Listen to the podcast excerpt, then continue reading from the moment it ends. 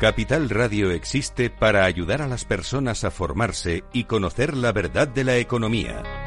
Los valores que Capital Radio defiende son la verdad, la libertad y la responsabilidad. Capital Radio es una empresa independiente que no se identifica con ideologías políticas. Capital Radio está aquí para ayudar a las empresas a comunicar cómo crean valor. Capital Radio apuesta por empresas sostenibles, transparentes y comprometidas con la sociedad. ¿Y tú? ¿También quieres trabajar por un mundo mejor? Aquí tienes tu sintonía. Capital Radio, con la gente que aporta y no se aparta.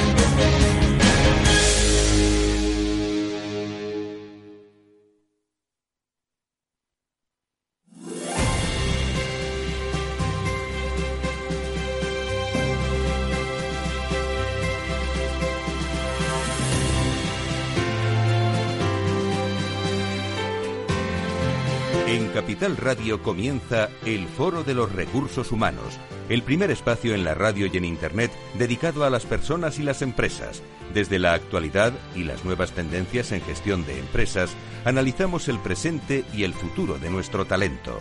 Formación, competencias, comunicación, laboral, empleo, todo sobre los recursos humanos, con las voces protagonistas de los recursos humanos en un entorno directo. Francisco García Cabello, el Foro de los Recursos Humanos, Capital Radio.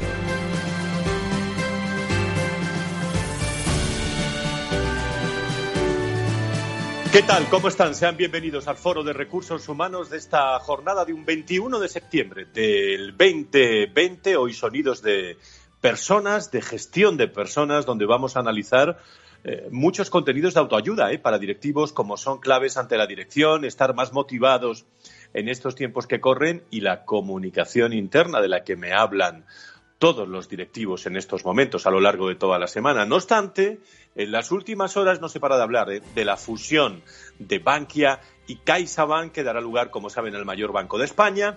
Tendrá un impacto sobre el empleo que aún no se ha concretado, aunque se prevé, eh, se está apuntando ya que se produzca el mayor ajuste de personal realizado nunca en el sector bancario español, con una cifra de afectados que podría rondar los 8.000, las 8.000 personas, después de que los consejos de administración de las dos entidades dieran luz verde el eh, pasado jueves a la creación de este nuevo banco, una de las principales incógnitas, y por eso lo sacamos aquí en portada, que quedan por despejar, es la dimensión del recorte de plantilla que va a conllevar esta importante fusión pese a que el consejero delegado del propio CaixaBank, eh, hombre fuerte, el, del nuevo banco Gonzalo eh, Gortázar, consideró eh, que era prematuro abordar, lo escucharon todos ustedes, esta cuestión, ya que aún se tardarán, dijo, seis meses en definir las posibles duplicidades. Ahí está el tema entre las redes, los sindicatos ya han reclamado que las bajas sean voluntarias y han augurado unas negociaciones duras y complicadas. Lo cierto es que la reducción de plantilla es un pilar básico del plan de sinergias y del recorte de costes en esta nueva Caixa eh, Ban. Fuentes del sector, el número de trabajadores afectados por él podría situarse alrededor de los 8.000, como digo, incluso 7.500. Eh, más jubilaciones para el panorama económico, bajas incentivadas. Existen otras fórmulas innovadoras y creativas para salvar la parte laboral de esta fusión. Existen consignas eh, eh, políticas son algunas de las preguntas que vamos a charlar luego con nuestro experto, nuestro People Analytic, con Tomás eh, Pereda. Entre las dos entidades hablamos de 51.000 eh, empleados y, aprovecho para recordarles también que, que bueno que Bankia ya sufrió una de las grandes fusiones en el sector y el ERE más importante que ha vivido hasta ahora el sector bancario eh, español. De eso sabe mucho Bankia. Vamos a comenzar nuestro programa sin eh, dejar de recordarles eh, que mañana vamos a hablar mucho de profesionales del entorno de la salud. Programa especial, un programa lleno de contenidos en salud, donde hablaremos mucho también de personas y recursos humanos con los mejores expertos, COVID-19, un antes y un después en el sistema sanitario español, todo preparado, un equipazo de profesionales, técnicos, redactores y profesionales expertos en el sector salud y sanidad. Mañana desde las 10 hasta las 8 de la tarde, programa súper especial en esta casa en Capital, en Capital Radio. Bueno, nosotros vamos a comenzar hoy nuestro programa ya porque nos están esperando los invitados.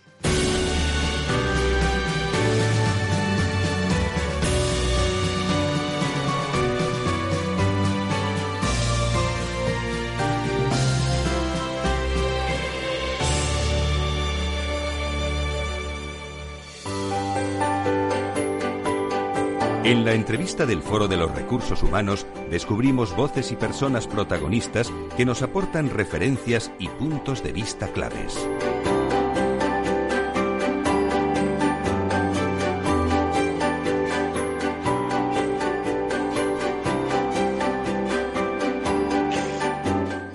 Y vamos a comenzar con unos datos que lanzaba Manpower Group, líder mundial en soluciones innovadoras en la estrategia del talento, hace tan solo unos, eh, unos días, que hablaba de, de, esos últimos datos del estudio Manpower Group de proyección de empleo, que nos interesan a todos para el cuarto trimestre del 2020, en el que, en conclusiones generales, y ahora nos dirán nuestros invitados, continúan reflejando bueno, unas intenciones de contratación muy bajas, muy bajas por parte de los directivos eh, de los directivos españoles. Creo que tenemos a Carles Pitar, eh, director global de clientes e e-commerce de Manpower Group, eh, con nosotros en directo. Carles, encantado de saludarte. Muy buenos días. Buenos días, encantado de saludarte a ti y a todos los que nos están escuchando. Bueno, muchísimas gracias. ¿Son tan bajas las intenciones de contratar de, de los directivos españoles en este cuarto trimestre? Sí, sí, sí. Los, resultados siguen siendo bajos. Es decir, de hecho, lo que están previendo los 700 directivos que han participado en el estudio de proyección de empleo es que todavía van a decrecer sus fuerzas laborales un 3%. Eh, pero no obstante, si miramos eh, los datos del mismo periodo eh, del tercer trimestre del año 2020, vemos que estos han crecido eh, nueve puntos, es decir, que estamos en una V perfecta. ¿Y, cómo se están planteando esa vuelta a la, a la oficina con esta toma de, decisiones? ¿Son acciones que, irán eh, pues transmitiéndose poco a poco? ¿Qué fechas y qué regiones, sobre todo, van a estar las más afectadas, Carles? Las más afectadas, eh, si empezamos por la parte más negativa, vemos que directamente están vinculadas a sectores muy relacionados con el ámbito industrial. Y no podía ser otra que la más industrializada que tenemos en España, que es el norte. El norte, lamentablemente, para este, para este próximo trimestre, tiene las peores eh, expectativas de contratación de toda España. Eh, con cerca de una, un decrecimiento de las intenciones de contratación de 12 puntos. Es decir, que, que no se recupera del, del, trimestre anterior, que ya veníamos de, de menos 13, pero sigue prácticamente, prácticamente plano. Eh, Esto es, digamos que estaríamos en el peor escenario. Es cierto que está, insisto, el norte muy vinculado a la producción industrial y por lo tanto muy vinculado a la, a la exportación y por lo tanto no levanta, no levanta. Si, si analizamos después eh, tanto regionalizado como, como, a nivel de industria, también veremos que el este eh, tampoco prevén una, un crecimiento muy fuerte. Es decir, en el este de España seguimos con un menos seis de intenciones de contratación. Veníamos de un, de, un resultado algo, algo peor, ¿vale? Pero, pero, pero vaya, tampoco, tampoco es que haya mejorado demasiado. Hemos pasado de menos, un menos 11 a un menos 6. Eh, es cierto que aquí hay una afectación también tanto de la industria como del turismo. No, no ha venido, no hay ninguna previsión que en el último trimestre del año haya un incremento, haya un incremento de turistas, en este caso urbanos, como tradicionalmente venía siendo, con lo cual las previsiones de contratación siguen siendo flojas.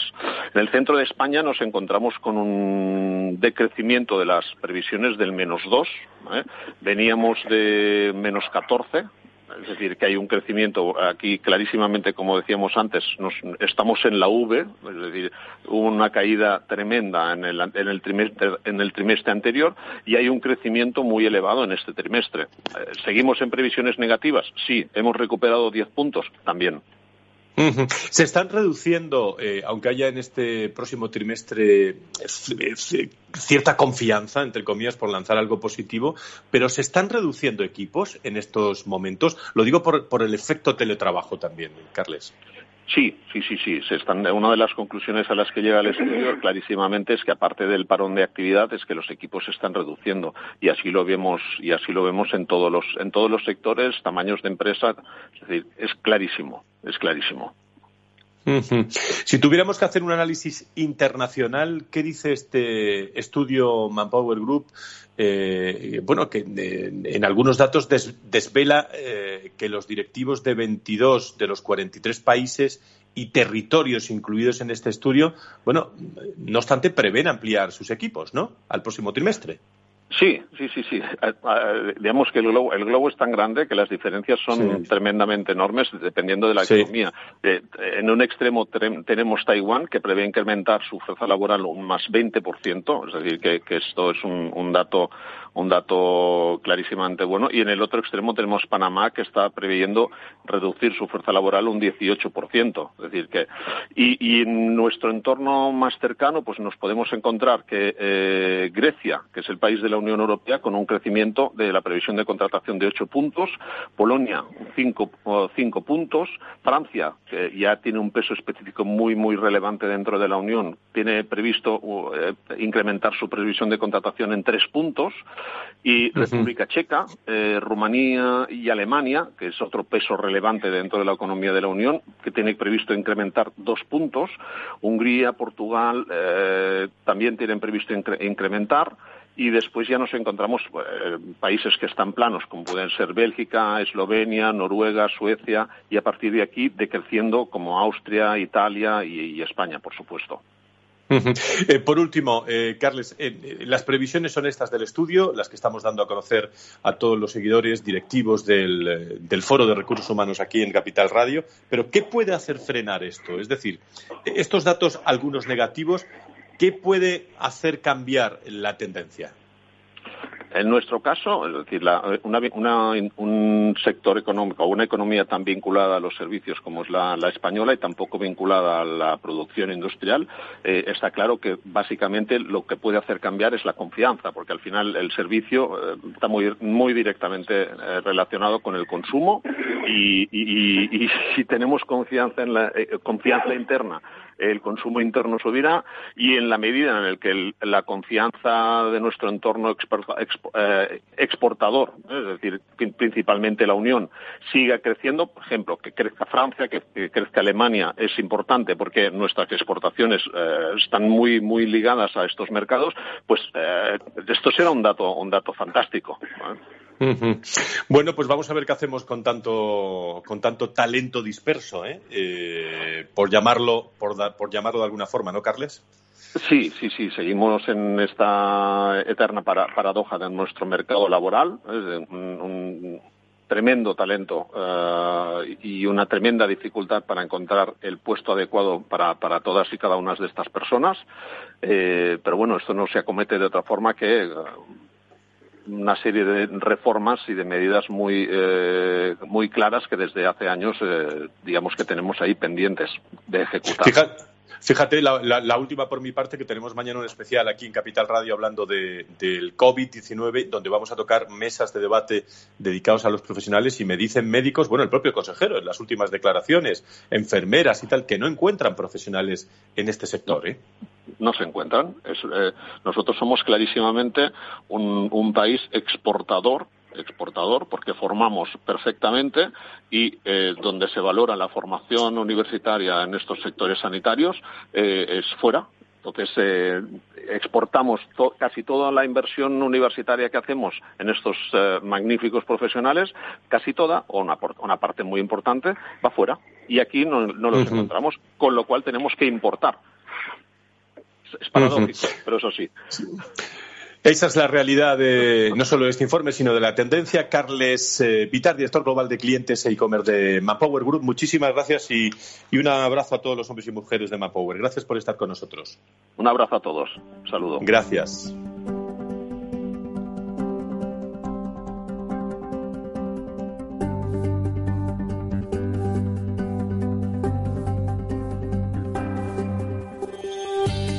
Si quieres saber todo sobre los recursos humanos y las nuevas tendencias en personas en nuestras organizaciones, conecta con El Foro de los Recursos Humanos con Francisco García Cabello. Donde hay información del sector empresarial y reflexión también, Tomás Pereda es responsable de la red de empresas de la Fundación Más Humano y People Analytics de, de este programa, del Foro de Recursos Humanos. Don Tomás, encantado de saludarte. Muy buenos días. Buenos días, Fran, y buenos días a todos los oyentes. Bueno, pues cosas algo que comentar. Ahora vamos con tu comentario, eh, pero, pero hay que ver eh, lo que estábamos hablando con Manpower, que creo que lo has escuchado, y sobre todo en el sector, por ejemplo, que más nos ocupa y preocupa en estos momentos, que el sanitario no encuentran profesionales ni enfermeras ni médicos en un momento que hace falta, y en cambio mira los datos que nos ofrecen. ¿eh? Sí, sí, no, yo creo que el mercado sigue manteniendo esas contradicciones o esas paradojas que, de las que hemos venido hablando en los últimos años.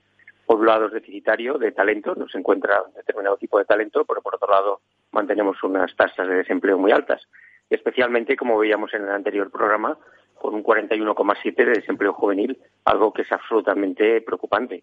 Y a la vez, pues faltan 200 o 300 mil profesionales al año que, que no se encuentran, que no se cubren por parte de las empresas, porque hay ese desajuste en el mercado claramente algo hay que hacer.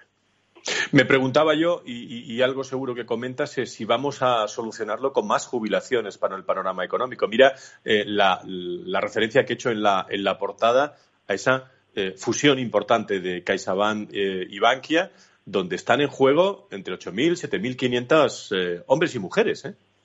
Sí, sí, no, yo creo que has, has, apuntado bien. Yo creo que has hecho una apertura muy, muy interesante porque ese es el gran dilema.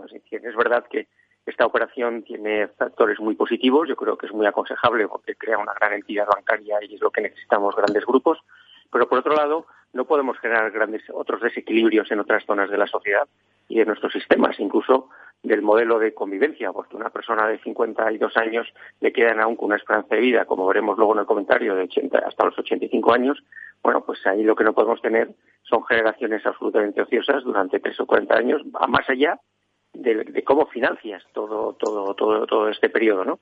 Y cómo penalizas al, propio sistema de pensiones. Me imagino que en este caso me ha gustado mucho el comentario que has hecho, en donde tanto Hortázar como, como Grigor Zarri comentan pues que será necesario medidas creativas, eh, medidas innovadoras que nos saquen un poco del carril tradicional de prejubilaciones, prejubilaciones, prejubilaciones, porque lo que es bueno para una parte y en este momento yo creo para la sociedad española y el estado del bienestar impacta negativamente, generando graves desequilibrios. ¿no? Y de esto hablaremos luego en el comentario, pero me parece que este es el, este es el dilema y este es el debate. Pues el análisis y la reflexión con la voz y la firma. El comentario de Tomás Pereda.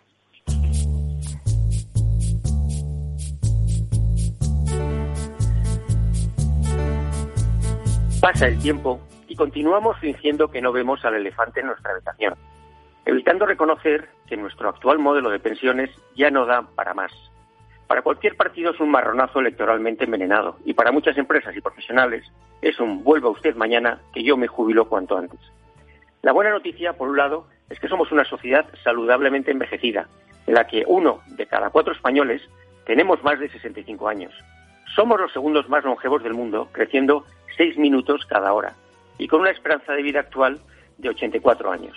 Además, todo ello con muy buena salud, ya que nuestra esperanza de vida saludable alcanza hasta los 74 años. No alargamos la vejez, sino somos jóvenes durante más años. Por otro lado, y como algo muy preocupante, padecemos una tasa de fecundidad de 1,25 hijos por mujer, lo que significa haber entrado ya en lo que hablamos en el umbral denominado lowest low fertility rate. Zona crítica y de difícil recuperación, ya que mantenido en el tiempo y en ausencia de inmigración, puede llevar a una reducción de la población en un 50% en 45 años. En cualquier caso, el elefante ya ha reventado las costuras de un modelo de vida que se planificó para una vida más corta, cuando hace un siglo solo tres de cada diez personas llegaban a los 65 años. Según el informe que el Tribunal de Cuentas entregó a las Cortes en mayo de 2019, el sistema de la seguridad social se encuentra ya en patrimonio negativo neto, es decir, en quiebra técnica, habiendo registrado desde 2010 pérdidas acumuladas de 100.000 millones de euros. Por otra parte, en 2019 se alcanzó la tasa de dependencia más alta de los últimos años, de 2,31 personas activas y cotizantes por cada pensionista. Y el menor crecimiento de los próximos ejercicios acercará la tasa de dependencia a las dos personas activas por cada pensionista, nivel de alto riesgo para la sostenibilidad del sistema. Y esto hay que añadir la próxima jubilación de unos 6 millones de nuevos pensionistas del baby boom y con pensiones más altas. Difícil cobrar una pensión 25 años habiendo cotizado 30 años y cuando toda la hucha cotizada por la empresa y por el trabajador se agota a los 12 años de cobro. Todo ello hace inevitable el alargamiento de la vida laboral mucho más allá de la edad efectiva de jubilación actual, de 62 años. Necesario un cambio de mentalidad en las empresas y profesionales para una gestión activa del talento senior. En este tiempo de COVID habrá que echar imaginación e innovación de los probables ajustes de plantilla que vendrán y no cargar de nuevo las medidas sobre el talento senior y sobrecargar el ya maltrecho modelo de pensiones. Desafío complicado. Tal como expresó Juncker, los políticos sabemos qué hay que hacer para resolver los problemas. Lo que no sabemos es cómo ganar las elecciones después. No hay mucho tiempo porque nosotros, los de entonces, aquellos que escuchamos a Kant afirmar que la mayor perfección del hombre es cumplir el deber por el deber, seguimos siendo los mismos.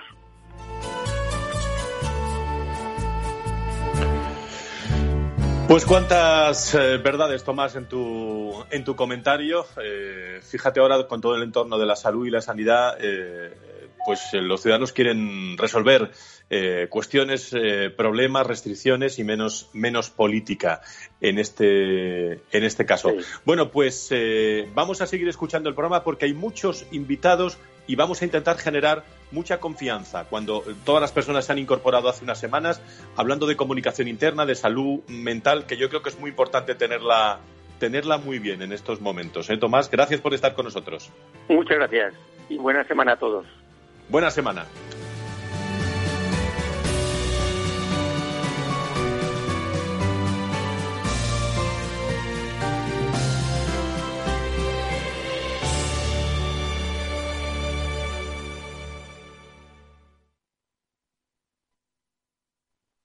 A continuación, podrán disfrutar de la obra clásica compuesta por Beethoven en Do menor durante su madurez.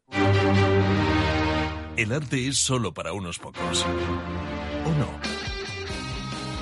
Con la inversión ocurre lo mismo. Renta 4 Banco te ofrece más de 500 cursos de inversión gratuitos para todo tipo de inversores. Entra en r4.com e inscríbete. Renta 4 Banco, tu banco especialista en inversión. ¿Quieres anunciar tu negocio en la radio? Entra en el clubdelaradio.com. La compra es online, pero no os vamos a negar que nos encanta que nos llaméis. El teléfono, olvídate, no te vas a acordar. Entra en el clubdelaradio.com. Tu audio y tu campaña de una forma sencilla y rápida. Contrata anuncios en radio al mejor precio. elclubdelaradio.com. Escuchas Capital Radio, Madrid 105.7, la radio de los líderes. Disfruta de la mejor cocina gallega en Montes de Galicia. Todo un clásico moderno en el barrio de Salamanca. Disfruta de la variada dieta atlántica, de las mejores carnes y pescados tratados con respeto y transparencia y regados con una de las mejores bodegas de la zona. En grupo, en familia o en pareja, Montes de Galicia te ofrece el espacio perfecto en cada ocasión. En el balance nos preocupamos por nuestros hijos por su vinculación con el mundo de Internet y las redes sociales, y analizamos sus riesgos de la mano de Pilar Rodríguez en Familias Enredadas, todos los lunes a las ocho y media de la tarde en El Balance, Capital Radio.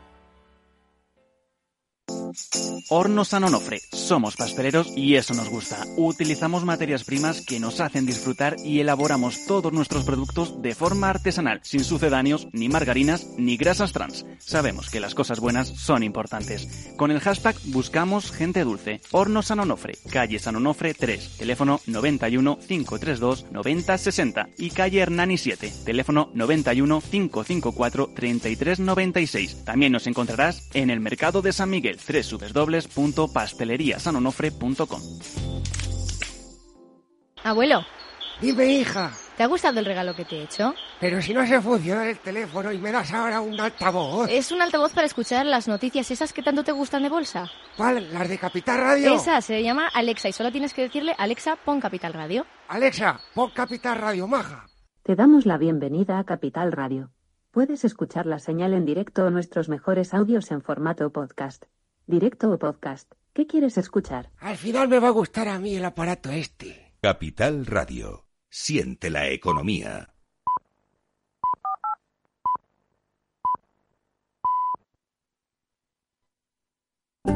Si quieres saber todo sobre los recursos humanos y las nuevas tendencias en personas en nuestras organizaciones, conecta con El Foro de los Recursos Humanos con Francisco García Cabello.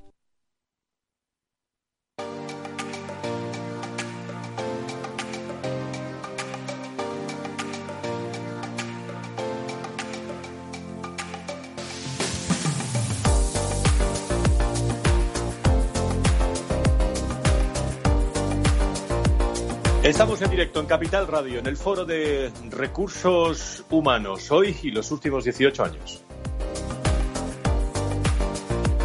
En este programa ya veterano en eh, la radio donde, bueno, los recursos humanos más que nunca eh, son eh, no solo importantes, necesarios y sobre todo, eh, hay que decirlo, lo dicen ellos también en sus comités de dirección con los CEOs, los eh, directivos de recursos humanos de verdad están cogiendo posiciones importantes. ¿eh?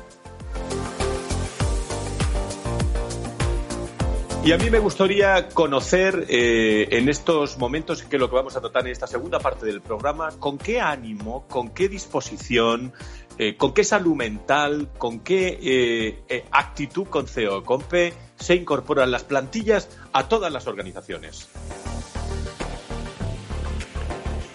Y antes eh, vamos a conocer el, eh, comentario de, de, todas las semanas, precisamente con los empleados como primer eh, plano, con la importancia que tiene el marketing y los recursos humanos y de tanto hablamos con empresas y personas eh, en www.fororecursoshumanos.com.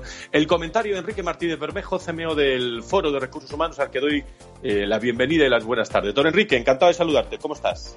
Buenos días, Fran. Encantado de saludaros. Pues adelante con tu comentario de hoy que nos vas a hablar de, de esa metodología Inbound Recruiting, ¿no? Inbound Recruiting, efectivamente. ¿Recordáis cómo trabajábamos hace 15 años? ¿De qué manera comprábamos entonces? ¿Cómo lo relacionábamos con nuestros contactos? Los avances tecnológicos han desembocado en una transformación digital que ha cambiado nuestro estilo de vida, tanto a nivel personal como profesional. La forma en que operan hoy las empresas difiere efectivamente mucho de cómo se hacía hace tiempo.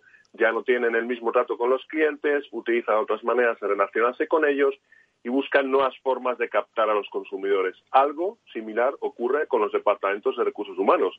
Los reclutadores, por tanto, deben reinventarse. Todas las compañías llevaban a cabo hace tiempo dos tipos de prácticas cuando tenían vacantes que cubrir. Publicar ofertas de trabajo o contactar con los candidatos de la base de datos.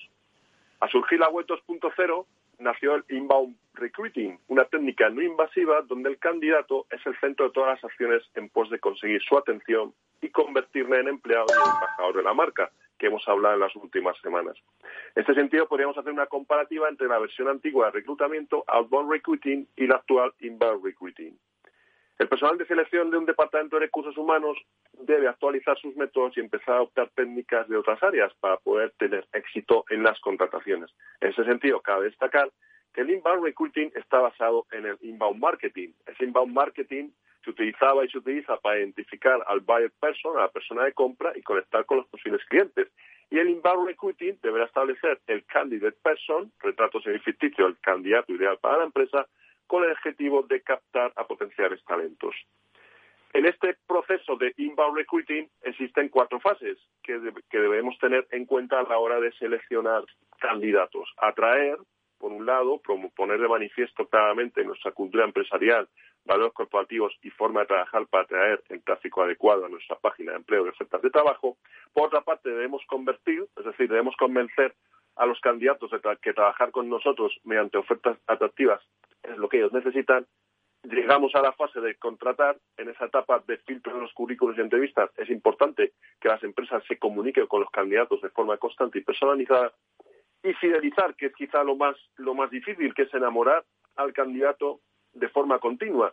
Es decir, que aunque no se incorpore a la empresa, siempre hable bien de ella. Y finalmente, que las nuevas incorporaciones deberán experimentar un excelente proceso de onboarding, experiencia positiva que se mantendrá en el tiempo durante todo su desempeño laboral en las empresas. Esperamos que os hayan servido estos consejos. Buenos días. Tomamos muy buena nota. Eh, Enrique Martínez, gracias por. Bueno, lo que estamos haciendo es, devolverles toda la experiencia durante toda la semana con la que habla Enrique con todas las personas, con todas las empresas, con todo el marketing del Foro de Recursos Humanos aquí en directo. Eh, pues un comentario que, es muy útil, sin duda alguna, para muchas, muchas personas. Muchísimas gracias, Enrique.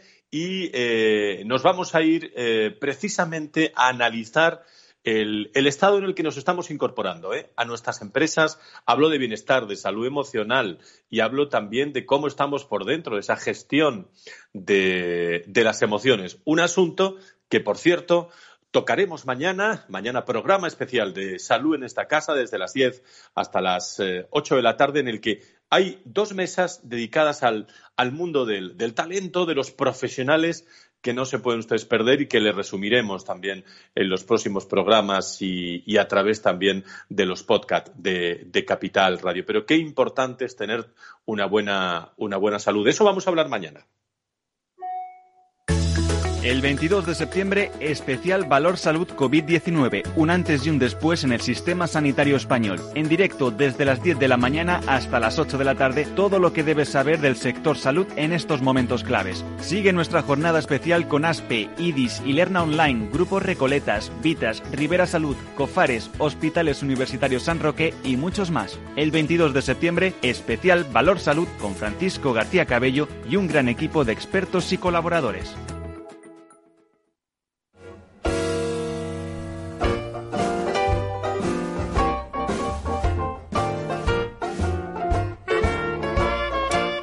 La tertulia del Foro de los Recursos Humanos te aporta actualidad, innovación y conocimientos. Apúntate. Estamos en la tertulia del Foro de Recursos Humanos. Y nos gustaría analizar cómo se están incorporando los empleados a las organizaciones. ¿Con qué, con qué salud?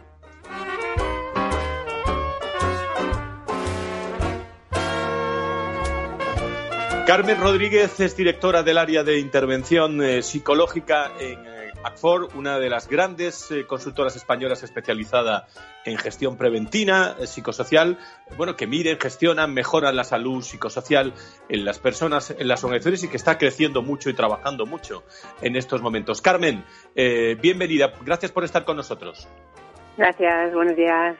Muy buenos días. Luego, por otro lado, tenemos también a Luis Navarro, que es terapeuta y experto en bueno resolver las emociones, creencias y comportamientos negativos y lograr también la evolución de esas personas en un periodo breve de tiempo. don Luis, encantado de saludarle. Muy buenos días. Hola, buenos días, Frank. ¿Cómo estás? Bueno, pues vamos a ver si entre los dos eh, alumbramos algo a los empleados, a las, a las personas. Carmen, eh, es importante la gestión de las emociones, pero eh, ¿cómo se están incorporando las plantillas en estos momentos? ¿Con qué preocupaciones? Eso se nota en las emociones. Pues bueno, pues sí que se está incorporando la gente, en mi opinión, con un nivel muy muy alto todavía de incertidumbre y de ansiedad. Y bueno, fijaos que por ejemplo eh, yo que estoy hablando desde Madrid, en Madrid estamos otra vez con restricciones de movilidad a partir de hoy en determinados distritos, con lo cual esa incertidumbre a nivel emocional, eh, en mi opinión, pues sigue sin resolverse y está provocando que las personas pues estén otra vez en procesos de miedo, de ansiedad, de mm, estaré seguro en mi empresa. Por otro lado, podré salir bien o mal de mi del territorio que tengo un poco otra vez confinado. Entonces, bueno, yo creo que esa incertidumbre, que llevamos meses hablando de ella, ¿verdad? Y sigue sigue planeando sobre las cabezas y sigue haciendo que, estemos, que no nos encontremos bien todavía. ¿eh? Eh, eh Luis, como terapeuta eh, mm, y experto en resolver las emociones, bueno, ¿hay alguna solución ante esa incertidumbre que vivimos? Eh, bueno, eh, lo único que se puede hacer es aceptar lo que es lo que hay. Es decir, la sociedad ha sido, ha cambiado, evolucionado a lo largo de, miles de años y en este momento teníamos una situación que pensábamos que sería una sociedad estable y todo funcionaría más o menos bien y el COVID lo ha lo ha, digamos, lo ha, hecho un terremoto que lo ha movido absolutamente todo. Entonces, eh, la clave es aceptar lo que está sucediendo y a las personas les cuesta mucho eh, aceptar el cambio, aceptar, y eso genera miedo muchas veces. Entonces, la, pero la solución realmente es aceptar que es un entorno cambiante, que nadie va a saber lo que, nadie lo que va a pasar y que es entender que va a ser así, quizás sea así durante mucho tiempo y empezar a hacer un cambio mental para aceptar que esta es la nueva realidad que tenemos en este momento. Carmen, eh, vosotros que habláis tanto de estrategias de prevención eh, psicosocial, bueno, ¿qué se están haciendo? De, habláis con muchos, con prevención, con recursos humanos. ¿Qué se están haciendo desde las áreas de recursos humanos en, estas materias? Bueno, estamos haciendo desde, dos, desde dos vías. Eh, ya sabes que por un lado la parte más de evaluar de cómo están las organizaciones, cómo están nuestros equipos de trabajo, ¿no? que estamos en ese sentido gestionando la posibilidad de que podamos evaluar a nivel psicológico pues las plantillas para saber si hay personas que especialmente tenemos que intervenir sobre ellas, sobre algún aspecto que esté sufriendo. Y bueno, estamos también, sobre todo, que en mi opinión, ya más que evaluar, hemos pasado a la parte más de intervención, poner soluciones. Estamos poniendo pues un hub de psicología que funciona 24/7 para que haya un asesoramiento eh, psicológico para todos los empleados. Estamos poniendo herramientas de intervención individual eh, 24/7 también por video por videollamada, por videoconferencia. Eh, estamos haciendo cursos de reincorporación para gestión de estrés, importante, de liderazgo, para buscar nuevas formas de liderazgo, más acordes pues, a que los jefes de este grupo estén más sensibles mm, de todo lo que viene siendo la parte emocional de sus trabajadores, que yo creo que eso es una asignatura pendiente en muchas empresas. Entonces, estamos girando por ahí, sobre todo. En ese sentido, estamos dando mucho peso a todas esas estrategias ahora mismo. Eh, eh, Luis, eh, te he escuchado a través de las redes sociales también hablar de, un método que tenéis que tenéis vosotros, que bueno, que una técnica que trata que las personas bueno superen sus dificultades emocionales y evolucionen, pues a esa versión mejor de, de, sí misma en este entorno de incertidumbre. Háblanos de ese método. Sí, bueno, el método básicamente tiene dos patas. Hay una serie de intervenciones eh, terapéuticas que puedo hacer yo y mi equipo puntualmente con los clientes, pero también les damos eh, una herramienta que les permite aprender a resolver sus emociones. Y me explico con esto rápidamente. Mira, cuando, cuando alguien tiene sed, bebe un vaso de agua, cuando tiene hambre, come. Pero cuando tiene una emoción, de cualquier emoción, lo que intenta es controlarla. Intenta, uff, esto me molesta, esto es incómodo. Es un, es un problema de educación sobre las emociones.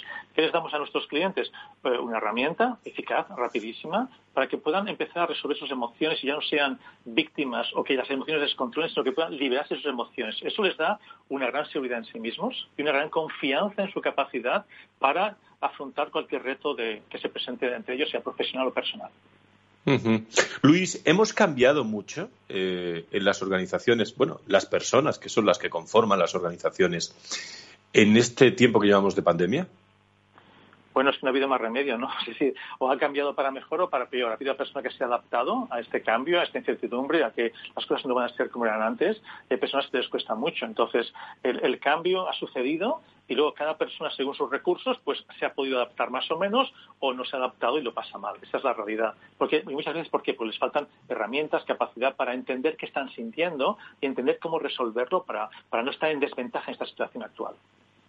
Y los que tienen que liderar, los que tienen que mandar, los que tienen que dirigir, los jefes, eh, bueno, eh, ¿no tienen que eh, tener más cuidado en, estos momentos? Hay, todo tipo de jefes. Yo he, tenido, he estado trabajando con un directivo de una compañía importante farmacéutica en Madrid, además, y que se ha dedicado a llamar durante el confinamiento a sus 100 empleados por teléfono. Los ha llamado uno por uno. ¿Cuál ha sido la primera pregunta, pregunta que se hacía este líder? Es ¿cómo estás? ¿Qué necesitas?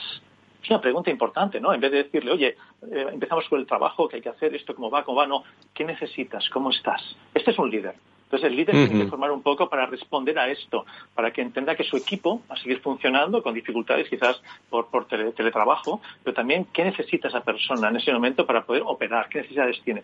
Y, realmente su empresa funcionó perfectamente porque tuvo esta capacidad de conectar con cada uno de sus empleados prácticamente en un periodo de tiempo breve para, para que el equipo continuase funcionando.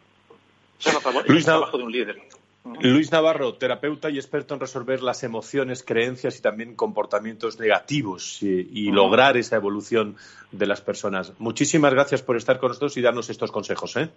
Gracias a ti, Fran, muy amable. Muchas gracias. Eh, eh, bueno, eh, Carmen, si hablamos de futuro, si hablamos de retos, ya sabemos lo que están trabajando los directores de recursos humanos, pero bueno, hay mucho que hablar también de compliance psicosocial y de liderazgo saludable en los próximos meses, ¿eh?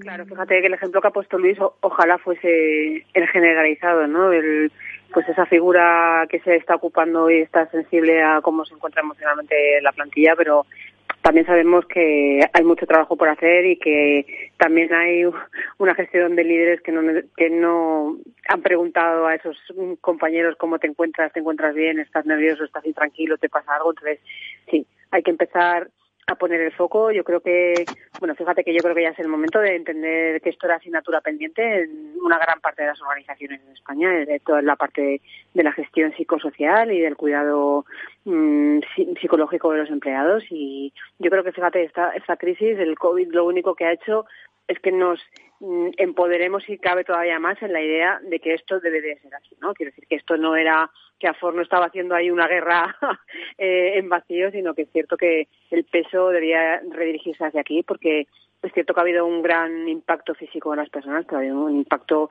emocional y psicológico, yo creo que muy, muy, muy grave en la mayoría de los sectores. ¿eh? Quiero decir, ha habido algunos más implicados, otros, pero la mayoría de los sectores se han visto emocionalmente muy implicados. Entonces, bueno, eh, en, la línea que dice el compañero, pero claro, aplicado en el, al mundo organizacional, que es pues quizás a veces todo un poco más complicado.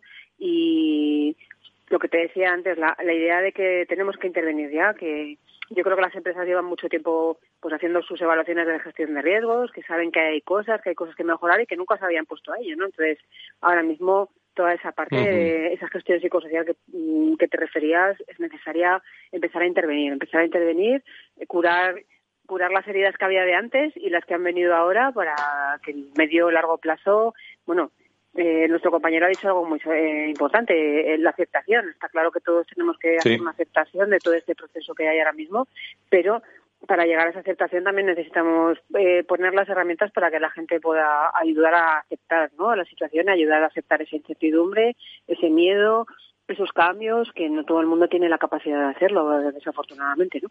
Mm, Muy bien, pues Carmen Rodríguez, directora del área de intervención mm. psicológica de ACFOR, muchísimas gracias por estar con nosotros y nos vamos con todos, con todos estos consejos, Carmen. Eh, bueno, lo que nos decía Luis Navarro, lo que nos decía también Carmen Rodríguez, ¿con qué ánimo se incorporan los empleados a, a todas las organizaciones? Y hay un aspecto que es clave, ¿no?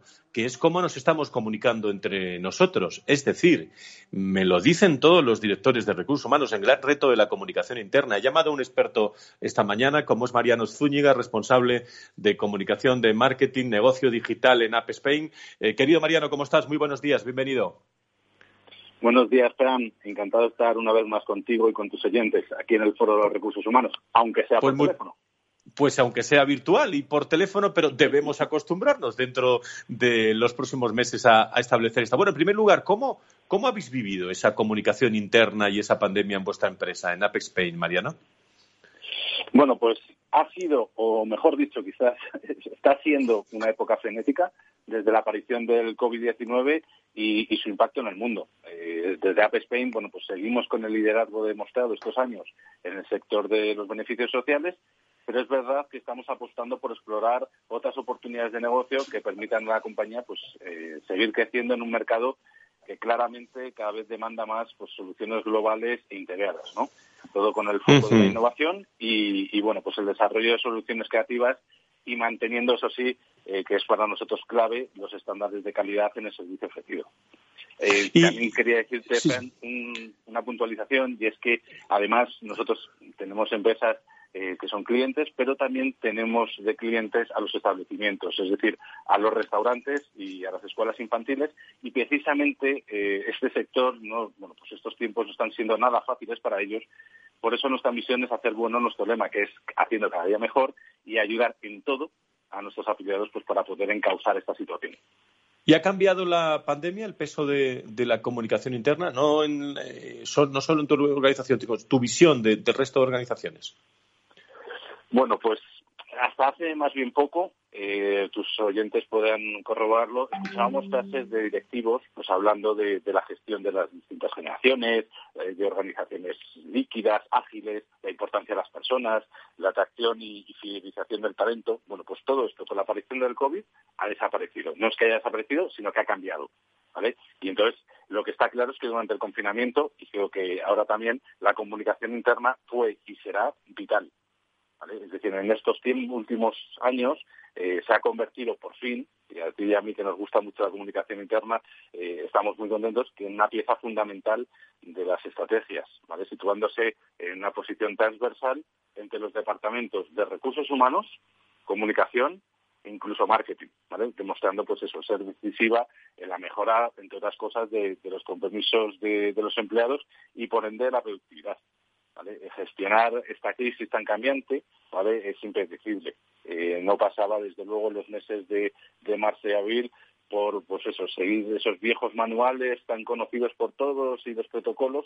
Eh, nos ha cambiado todo y nos hemos visto obligados, no solamente en mi empresa, sino en todos, a establecer pues una comunicación fluida pues, con todos los equipos para combatir eh, una de las palabras que más ha sonado en este tiempo, que es la incertidumbre, ¿no? Y adaptarnos a, este, a este escenario dentro, dentro, sí, dentro, Mariano, de lo que nos decían los expertos de, bueno, de acostumbrarnos a adaptarnos, de vivir esta realidad que estamos viviendo, bueno, como área transversal, esta comunicación interna y como área estratégica, la están viviendo los empleados en primera persona, pero incluso también eh, como marca hay que, hay que aprovecharla, ¿no? Invirtiendo también en, en distintas cuestiones interesantes para los empleados, pero para los propios clientes, que son los que al final, eh, en una redundancia total y absoluta, si se hace bien, repercute en los clientes. ¿no?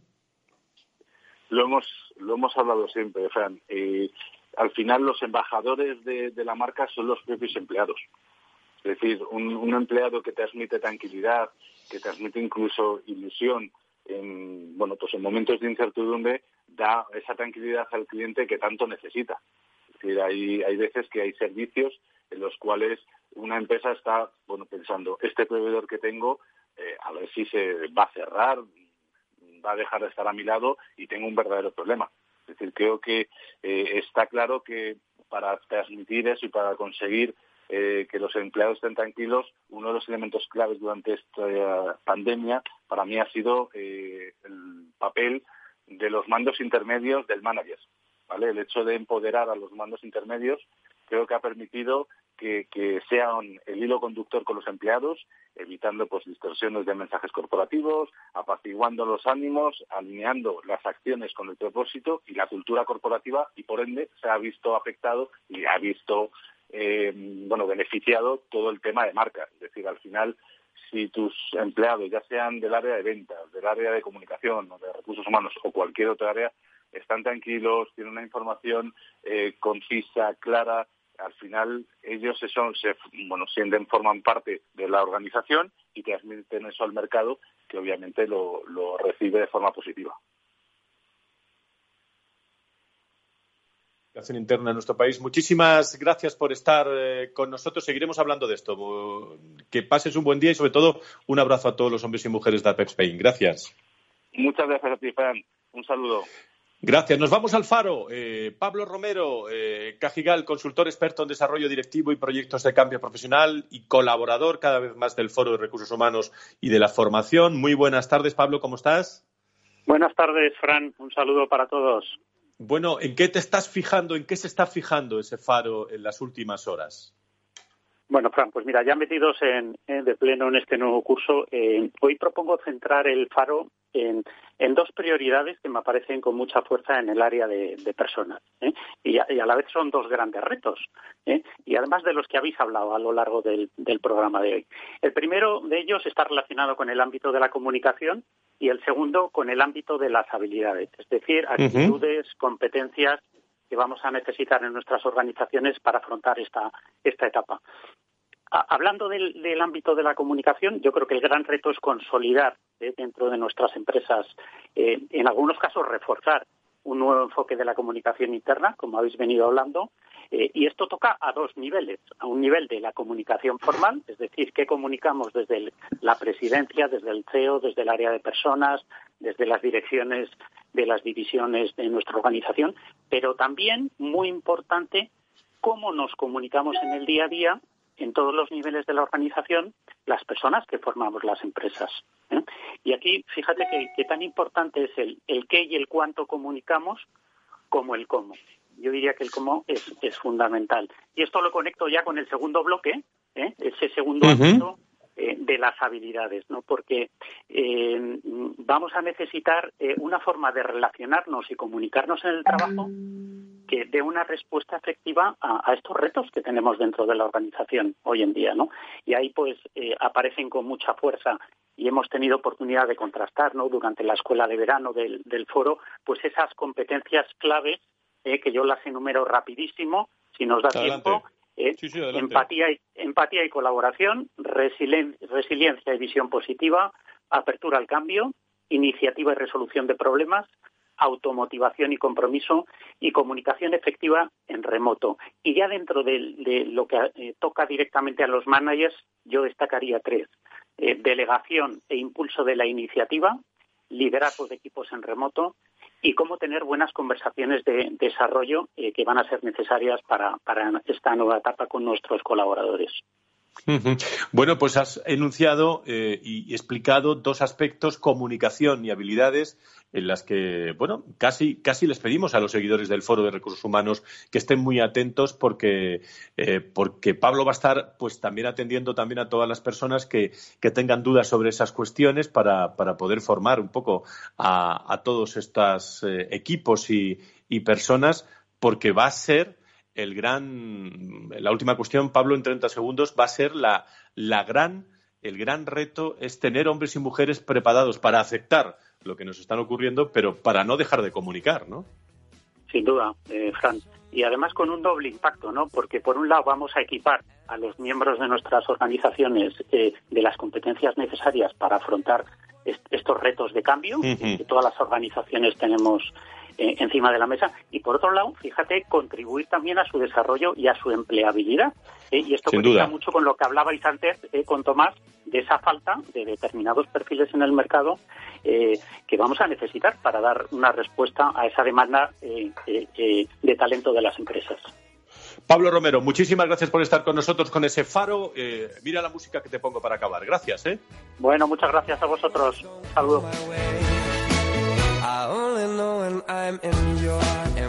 Pues mucha salud, cuídense. Mañana especial salud, donde vamos a hablar mucho de profesionales, de capital humano también, del sector salud y sanidad. Desde las 10 hasta las 8 será en directo en Capital Radio, con Félix Franco, con Tatiana Márquez, con todo el equipazo del, del Foro de Recursos Humanos. Agradezco mucho que estén con nosotros y que cada vez seamos, seamos más. El lunes, más recursos humanos. Aquí en la radio seguiremos hablando de generación el lunes. Que sean felices. Buena semana. Cuídense. ERTES, ERES, teletrabajo, conciliación, reforma laboral, horario flexible, temporalidad. Nuestro país tiene una tasa de paro muy elevada y la tasa de temporalidad es también muy alta. Todo ello tiene un elevadísimo coste económico y social que no nos podemos permitir. Las claves de la vuelta al trabajo en Capital Radio. Capital Radio Madrid 105.7 Disfruta de la mejor cocina gallega en Montes de Galicia. Todo un clásico moderno en el barrio de Salamanca. Disfruta de la variada dieta atlántica, de las mejores carnes y pescados tratados con respeto y transparencia y regados con una de las mejores bodegas de la zona. En grupo, en familia o en pareja, Montes de Galicia te ofrece el espacio perfecto en cada ocasión. Esto te estás perdiendo si no escuchas a Luis Vicente Muñoz en Capital, La Bolsa y la Vida. Es fundamental salvaguardar la seguridad jurídica porque el dinero puede elegir otros mercados eh, pues muy rápidamente. ¿no? Miguel Zurita, presidente de ASCRI, la patronal de Capital Riesgo en España. No te confundas. Capital, la Bolsa y la Vida con Luis Vicente Muñoz, el original. En el restaurante Gaztelubide somos rigurosos con la selección del producto para crear recetas imaginativas que acompañamos de una bodega generosa y brillante y de nuestra magnífica terraza durante todo el año. Restaurante Gaztelubide, carretera de La Coruña, kilómetro 12200, La Florida. Teléfono 91 372 8544. Una recomendación del programa gastronómico Mesa y Descanso. ¿Está pensando en montar una empresa pero no se atreve a dar el paso en solitario? Busca una marca conocida y consolidada que le respalde. En Franquiciados le ayudamos a elegir el negocio que más se ajuste a sus necesidades. Franquicias de éxito, innovadoras, de baja inversión. Los miércoles a las 12 en Capital Radio tienen una cita con el único programa de radio de España especializado en la industria de la franquicia. Franquiciados con Mabel Calatrava. Capital Radio.